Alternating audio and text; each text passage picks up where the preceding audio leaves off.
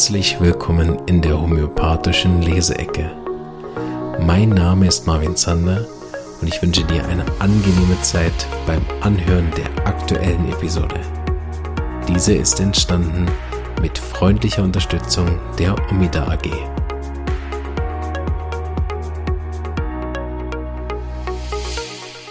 So, hallo und herzlich willkommen zur Episode 41.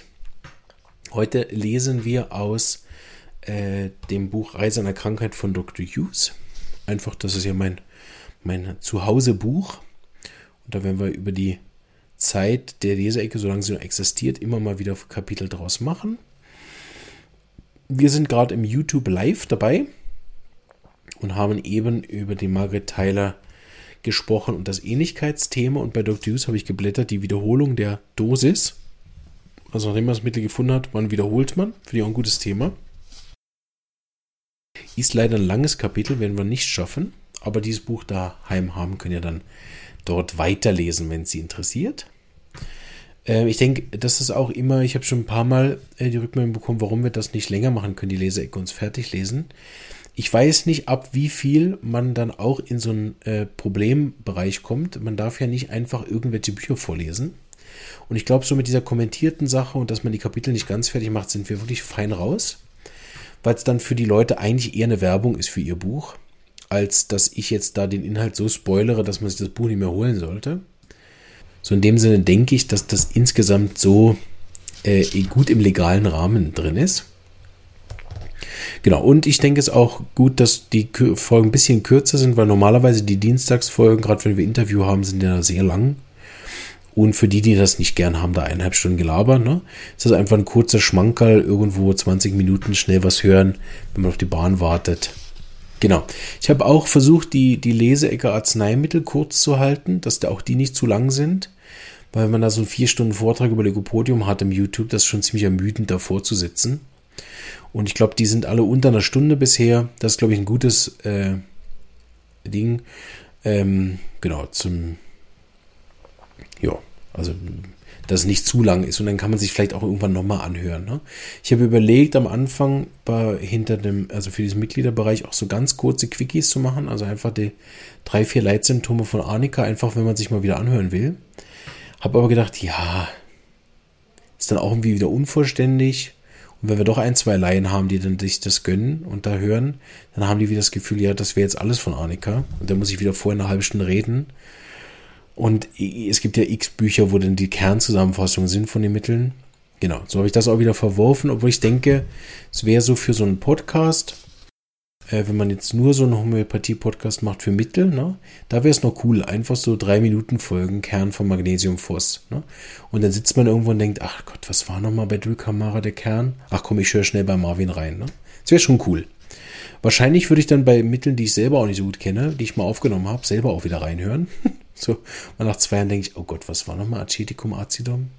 Ach, das war dieses Erbrechenmittel, ne? Oder war das das mit den äh, Ascites? Nee, das war Apocinum. Ach, scheiße, da muss ich nochmal reinhören. Ne? So, wird nicht passieren. So macht es auch keinen Sinn, da jetzt weiter drüber zu reden. Äh, und wir legen mal los. Also wir sind äh, Reise einer Krankheit, die Wiederholung der Dosis, Seite 83.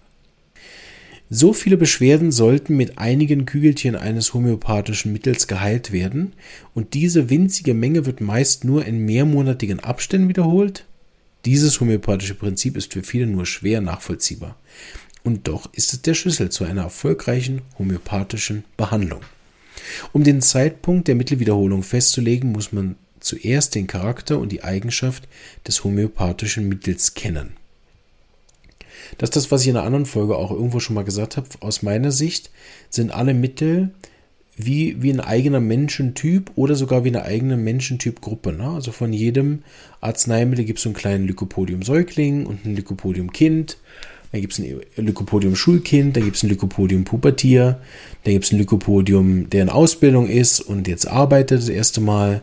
Dann gibt es jemanden, der seine Familie gründet. Dann gibt es jemanden, der jetzt schon lange arbeitet. Dann gibt es einen Cheftypen, Angestellten. Dann gibt es einen Selbstständigen. Na, es gibt so eine ganze Gruppe von Lycopodium-Typen.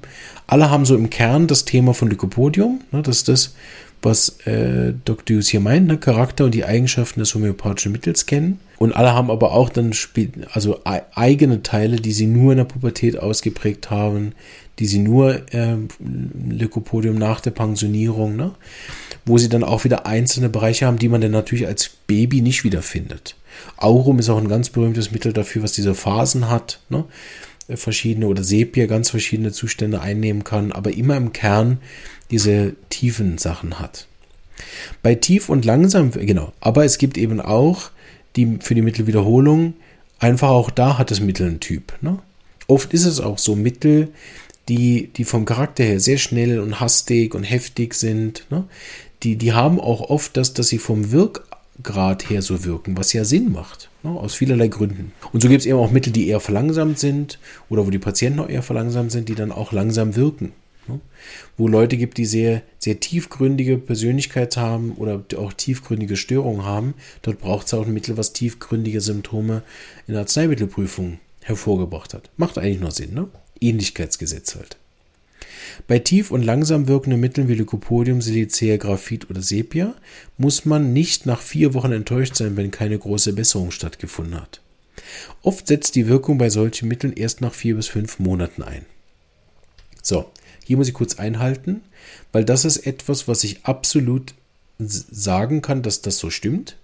Aber wir haben ein großes Problem als Homöopathen, dass unsere Patienten diese Geduld natürlich auf gar keinen Fall aufbringen heutzutage.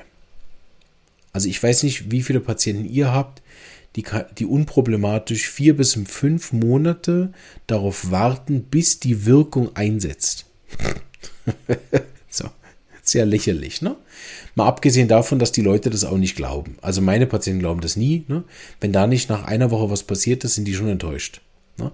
Und selbst wenn dann nach drei, vier Wochen tatsächlich noch was kommt, dann äh, ist daran alles schuld. Ne?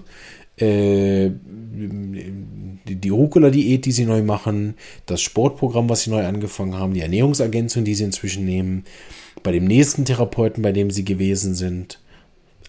Also niemand von diesen Patienten bezieht dann die Mittelwirkung von nach vier, fünf Monaten auf die drei Kügel, die er vor vier bis fünf Monaten genommen hat. Und selbst wenn man es ihm behauptet, glauben die davon kein Wort. Also so sind meine Patienten. Ich weiß nicht, wie es bei euch ist. Es ist aber trotzdem so, dass ich das schon x-mal gesehen habe. Bei Dr. Hughes haben wir ja unglaublich viele Live-Patienten. Weiß nicht, ob das bei euch in den Schulen auch so ist. Das heißt, man sieht es halt auch tatsächlich, dass das so ist. Und wenn man die Patienten dann lange behandelt, dann merken es irgendwann sie auch. Ne. Selbst wenn sie das Gefühl haben, ja, es ist alles vom Osteopathen gekommen, dann können sie sich irgendwann doch nicht erklären, warum auch der Schlaf und die Verdauung und die Konzentration und die innere Stimmung und die Beziehung besser geworden ist, dass sie irgendwann denken, ja gut, vielleicht hat es doch mit dem homöopathischen Mittel zu tun. so, aber gerade wenn Leute das erste Mal kommen, no. Ne? Oft erst, wenn sie so Jahre bei mir sind und man schaut da mal zurück auf die erste Anlese, dann sind sie meist sehr erstaunt. Das hatte ich alles? Ja, alles weg. Wow. Und das mit den zwei, dreimal Mittels in den paar Jahren. Ja, beeindruckend. Oft ist es natürlich so, wenn man die Selbstheilungskraft anregt, und deshalb ist es nicht ganz falsch. Ne?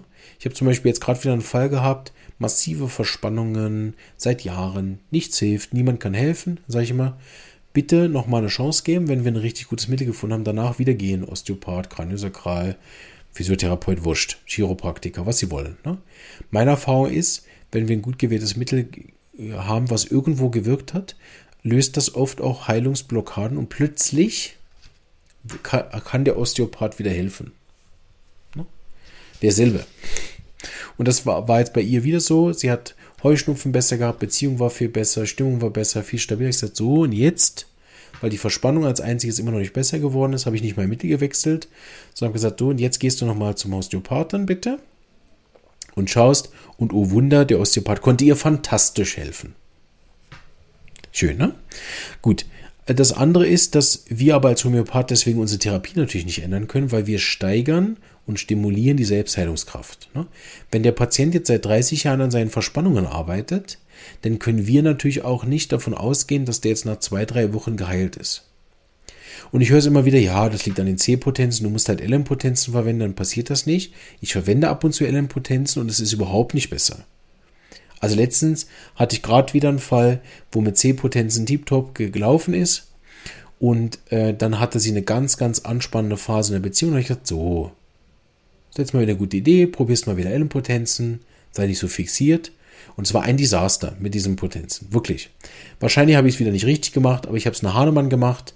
Ne, mit einer Potenz angefangen. Und natürlich das ganze Geschüttel und all diese Tropfen und Verdünnung, so wie ich das jetzt auch von vielen verschiedenen anderen gehört habe. Wir haben experimentiert bis ein bis dreimal am Tag und irgendwann hat die Patientin von sich aus gesagt, ich kann ich nicht wieder Kügel haben, diese Tropfen. Also das äh, geht mir einfach viel schlechter. Ne? Wir haben die Tropfen abgesetzt, es ging ihr fantastisch.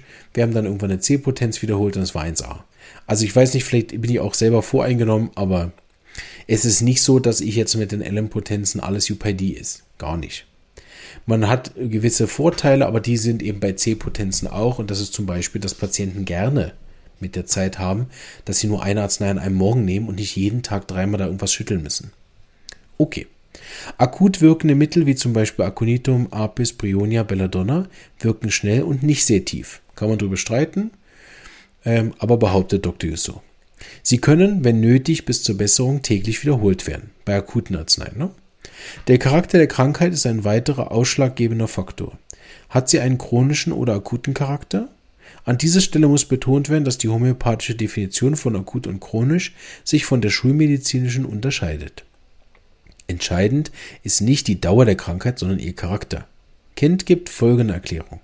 Akute Krankheiten haben ein Prodomalstadium, eine Phase des Fortschreitens und eine des Abnehmens, falls sie nicht so schwer ist, dass der Kranke stirbt. Die chronischen Krankheiten haben, wie die akuten, ihr Prodomalstadium und ein Stadium der Zunahme. Aber im Gegensatz zu den akuten Miasmen haben sie keine Rückbildungsphase. Interessant ist, in den Medizinbüchern steht, die, wenn eine chronische Krankheit tatsächlich von selber endet, endet sie meist in einer akuten Phase. Also irgendein akuter Schub von irgendeiner Phase und dann ist von dem chronischen, zum Beispiel chronische Darmerkrankung und dann hat derjenige einmal Magen-Darm-Grippe so richtig mit Erbrechen Durchfall, ne, und dann ist gut. Das ist, was wir homöopathisch nämlich auch erleben. Ne? Chronische Krankheiten gehen in so einer Akutphase über und heilen. Ist oft ein Problem, weil der Patient dann uns nicht glaubt, nicht zuhört oder irgendwas macht und dann die akute Krankheit denkt, ja toll, jetzt habe ich schon eine chronische Darmerkrankung, jetzt habe ich nur Magen-Darm, das muss weg. Ne? Und das dann mit irgendwas behandelt und unterdrückt und dann fängt man wieder von vorne an. Aber anderes Thema. Der miasmatische Hintergrund des Patienten muss verstanden werden. So kann bei einem Psychotiker die leichtsinnige Behandlung eines Schnupfens unerwünschte Folgen haben. Jeder Ausfluss ist für solche Patienten eine Erleichterung, dessen Unterdrückung mit homöopathischen oder anderen Mitteln böse Folgen wie zum Beispiel Auftreten von Asthma haben könnte. Eine Patientin besucht einen Homöopathen wegen offenen Beinen. Er verabreicht ein spezifisch wirkendes Mittel und übersieht den miasmatischen Hintergrund. Zwei Familienmitglieder haben Suizid begangen. Mehrere sind Alkoholiker, die Mutter hat offene Beine, die Tante war manisch-depressiv. Also eine klare syphilitische Belastung. Die Patientin hat jetzt schöne Beine, dafür bekommt sie einen Schlaganfall oder eine Embolie. Hui. Okay, also äh, schönes äh, so ein Samstagsnachmittagsthema, ne, sich über das zu unterhalten. Äh, ist immer ein Problem, ich weiß, ne, Doc Deuce neigt dann auch immer äh, dazu, äh, deutlich zu werden, was er sagen möchte und nimmt dann oft solche Beispiele. Es ist so, dass ich das tatsächlich innerhalb der Ausbildung auch schon erlebt habe. Wir haben das bei Patienten gesehen, ne, wo dann ein bisschen Nasenbluten verödet worden ist und zack war der weg.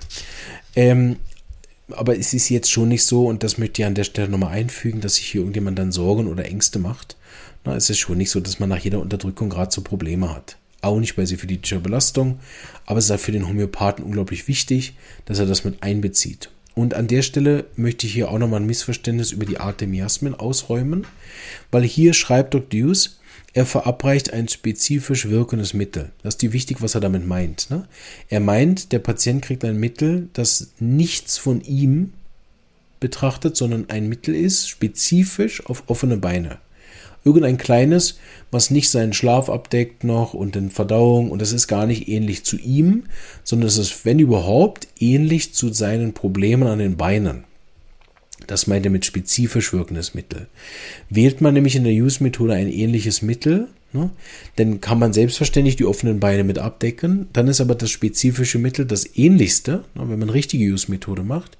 Und dort ist das natürlich berücksichtigt. Ne? Also das heißt nicht, dass man die offenen Beine jetzt nicht behandeln darf, ne? sondern man gibt ein Mittel, was alles abdeckt und deshalb muss ich den Hintergrund mit abdecken. Genau, also da ist oft das Gefühl, ja, man deckt dann irgendwie nur die Miasmen ab und gibt ein antisyphilitisches Mittel. Das ist auch Quatsch. Ne? Also auch die andere Seite ist nicht korrekt.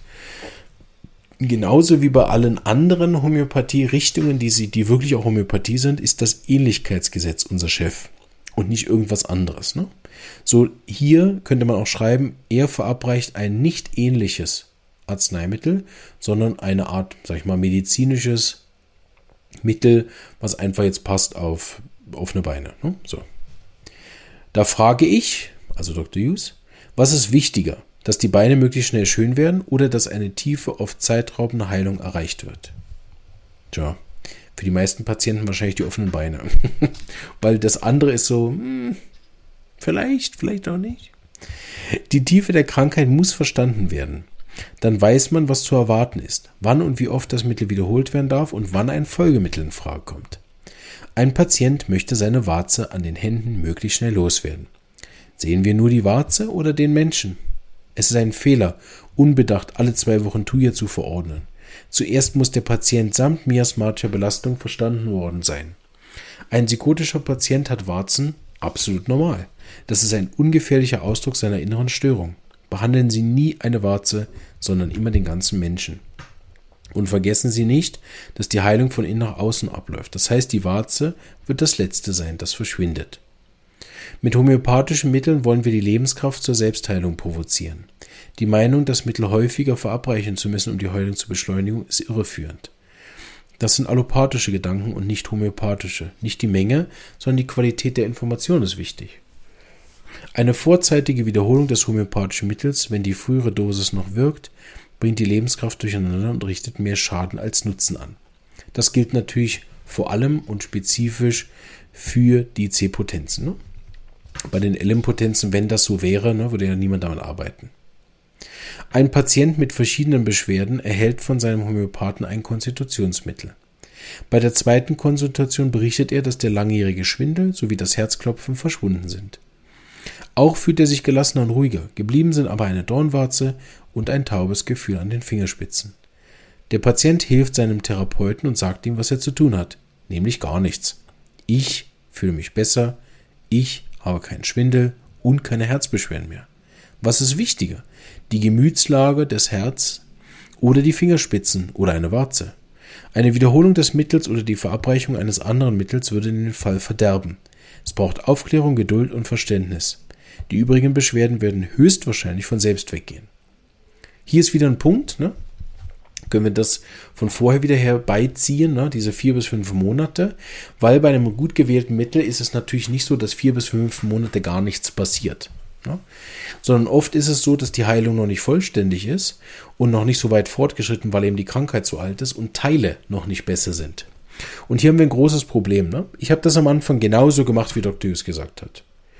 Sehen Sie, die Warze, die blieb jetzt noch ein bisschen. Wir haben ein Mittel in, im Zentrum gefunden, was Ihnen hilft. Ne? So ist die Chance, dass das in den nächsten Monaten geht, groß. Schlussendlich ist es aber ehrlich gesagt auch gar kein Problem, weil jetzt sind ja die inneren Beschwerden besser.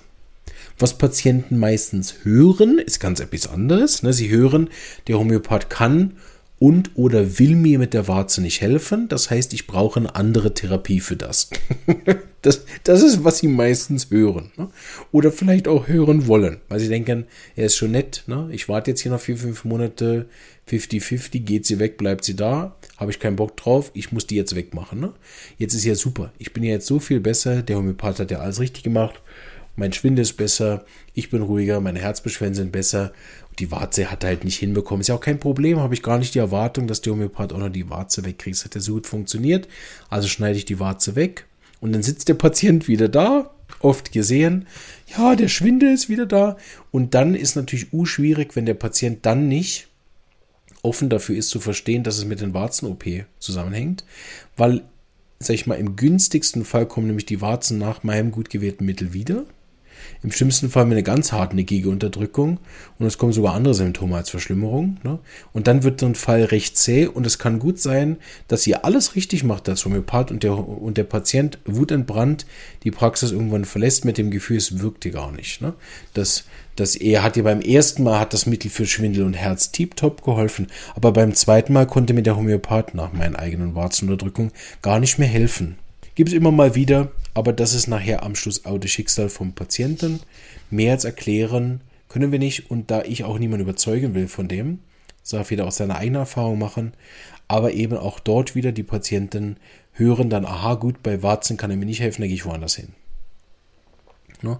Und das ist natürlich dann bei, bei, bei sehr störenden, also wir haben ja auch andere Symptome, die nicht so schnell besser werden. Ne? Mir geht es viel besser, mein Herz ist viel besser, aber der Heuschnupfen, der ist noch nicht so viel besser. Ne? Wo man dann wirklich auch versteht, okay, der Patient leidet auch wirklich darunter, ne? ich verstehe es. Dann geht der halt woanders hin und macht irgendwas anderes. Und wenn es dort unterdrückt wird, dann haben wir halt den Schlamassel. Und das sind einige Fälle von mir, die auch nach Jahren immer noch zäh laufen, weil dort immer wieder auch gewisse Sachen unterdrückt worden sind innerhalb der Therapie. Und das ist meine persönliche Erfahrung. Bringt mal die Lebenskraft in Schwung. Und die bringt etwas hervor. Von sich aus. Vielleicht sogar alte Symptome. Und die werden dann unterdrückt. Sind anschließend einfach zähe, mühsame Fälle. Ist nicht, dass es nicht geht. Aber das ist nicht lustig. Wann wiederholen wir aber das Mittel? Jetzt kommen wir überhaupt zur Überschrift, ne? nach 20 Minuten. Wenn nach mehreren Monaten Besserung jetzt ein Rückschritt oder ein Stillstand eingetreten ist. Eine neue Fallaufnahme wird gemacht, um sicherzustellen, ob immer noch das frühere oder aber ein neues Mittel indiziert ist. Ein Patient, der von mehreren Monaten auf Lycopodium gut angesprochen hat, hat eine Entwicklung durchgemacht und braucht möglicherweise ein anderes Mittel. Heute spricht er offen über seine Ängste, ist emotioneller und sucht bei seinem Partner Wärme und Nähe. Wie kann noch an Lycopodium gedacht werden? Wenn der Patient immer noch dem gleichen Konstitutionstyp entspricht, wird meist eine höhere Potenz verabreicht.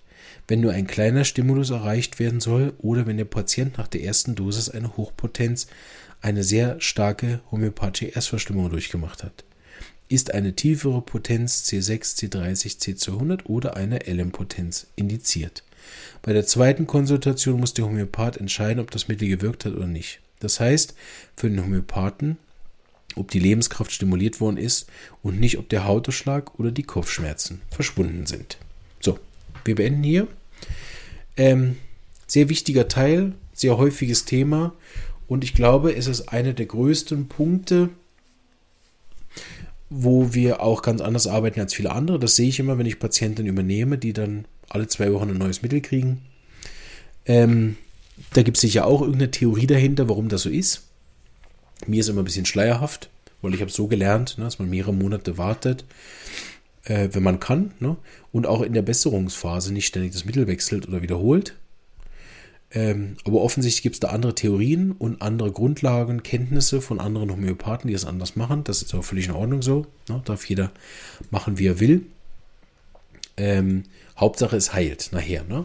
Und ich habe diese Art von. Hughes nicht nur sehr erfolgreich jetzt angewendet, fast schon zwölf Jahre, sondern ähm, es ist auch eine, die ich finde, hat eine gewisse Ästhetik. Ne? Man gibt zwei, dreimal im Jahr eine C-Potenz, ist auch irgendwo, also bequem, komfortabel, angenehm, schön. Es hat eine gewisse Ästhetik, ne? finde ich. Ne? Und wenn es dann auch wirkt, mein, tut es auch nicht immer, ne? aber wenn es dann auch wirkt und man den Patienten wirklich über Jahre stabil hält damit, so der Patient beeindruckt. Ne? Gut, das ist ja sicher, wenn sein nach seinen LM-Einnahme über Jahre auch alles andere weg sau beeindruckt. Ne? Also nicht am Schluss sehr beeindruckt von den Heilungen. Ne? Ich finde diese ab und zu einmaligen C-Potenzen schön. Ne? Es ist oft so, dass eben unsere Patienten das nicht gewöhnt sind und auch das nicht glauben und auch das nicht gern haben. Ne? Sie haben gern, wenn sie immer mal wieder was nehmen können und so und das habe ich ja in anderen Folgen schon mal erklärt, dann ist es oft so, dass die Use-Schüler, äh, also nicht alle, ne, ich benutze es auch sehr selten, aber dann zu Placebo greifen, ne, um dem Patienten einfach immer wieder was mitzugeben, dass er auch ähm, sozusagen diese Sicherheit bekommt ne, und dass dann eine bewusste und positive eingesetzte äh, Placebo-Sache, was man natürlich nie Placebo einsetzen darf, wenn der Patient wirkliche Beschwerden hat. Ne? Dann muss man halt da irgendwie bei sich schauen. Ne? Aber wenn der Patient, es geht ihm alles gut, aber er wünscht sich etwas, um dass das stabil besser bleibt, na gut, dann kriegt er halt was. Ne? So. Aber das habe ich auch sehr wenige Patienten, das ziehe ich offensichtlich auch nicht an. So bin ich selten in den Bredouille, dass ich überlegen muss, okay, gebe ich mir jetzt ein Placebo oder nicht. Meistens ist es so, dass es mit den Beratungen wirklich auch sehr gut geht. Ne? Aber auch das ist ein legitimes Mittel, wie ich finde. Ne? Vorausgesetzt, der Patient hat nicht irgendeine gefährliche oder schlimme Krankheit und man ist irgendwie dann da, ja, ja, komm, ich weiß es besser, ich gebe dir ein Placebo. Ne? Ähm, das darf man natürlich nicht machen.